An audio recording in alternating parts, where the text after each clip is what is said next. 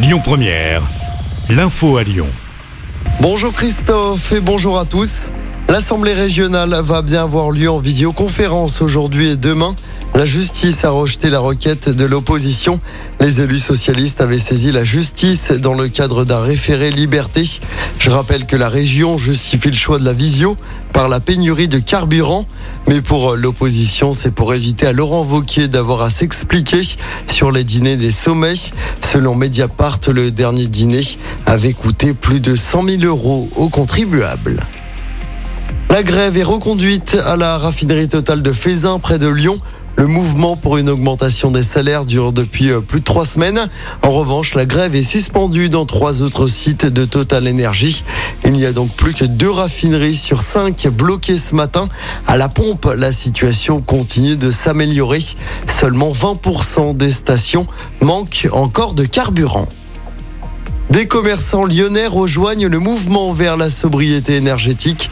Une quinzaine d'entreprises se sont engagées à faire cinq gestes pour faire baisser leur consommation d'énergie, éteindre les vitrines à partir de 20 heures, ne pas utiliser de panneaux numériques publicitaires ou encore limiter le chauffage à 19 et la clim à 27. Les entreprises ont signé une charte de sobriété hier. Le magasin Printemps situé rue de la République à Lyon en fait partie. On écoute son directeur. On, s'engage euh, sur cette charte et je dirais euh, quatre des cinq points sont quatre points qui sont déjà mis en place depuis un certain temps. Enfin, l'éclairage vitrine, l'éclairage enseigne, fermeture des portes, c'est des choses qu'on fait déjà. Euh, Moi, ce qui m'intéresse, c'est le cinquième. C'est celui qui dit euh, finalement qu'est-ce que vous pouvez faire en plus, qu'est-ce que vous faites en plus. Donc, euh, dans ces euh, qu'est-ce qu'on fait en plus, il y a des choses qui sont euh, à l'étude ou lancées partiellement, mais qui vont évoluer. Le, système de chauffage euh, qui est d'un remplacement de chaudière par euh, des pompes à chaleur, ça, c'est en perspective. Euh, le fait de renouveler le parc d'éclairage par du LED, on a déjà commencé par tout ce qui était arrière. Donc ça, c'est des choses qui sont lancées. Des choses qui sont complètement faites, concentrer des horaires d'ouverture, parce que là aussi, c'est source d'économie. Quand finalement, on ouvre une heure en moins dans la journée, c'est une heure d'économie d'énergie. Objectif toujours, moins 10% d'économie d'énergie dès cet hiver. Dans le reste de l'actualité, une toujours entre la vie et la mort après un accident de la route à Tassin. Ça s'est passé mardi vers 17h boulevard du Valvert.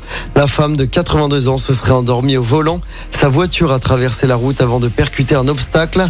Son pronostic vital est toujours engagé. En football, l'OL féminin rate complètement ses débuts en Ligue des Champions. Les tenantes du titre ont été surclassées hier soir contre Arsenal. Défaite 5 buts à 1 au Groupama Stadium à Dessine. L'OL devra se ressaisir contre la Juventus dans une semaine. Ce soir, le PSG reçoit Chelsea à 21h. Et puis en basket, à suivre le nouveau déplacement Coupe d'Europe pour l'Asvel. Les Villarbonnais vont jouer ce soir sur le parquet du Maccabi Tel Aviv en Euroleague. Coup d'envoi du match à 20h05. Écoutez votre radio Lyon Première en direct sur l'application Lyon Première, lyonpremière.fr et bien sûr à Lyon sur 90.2 FM et en DAB+.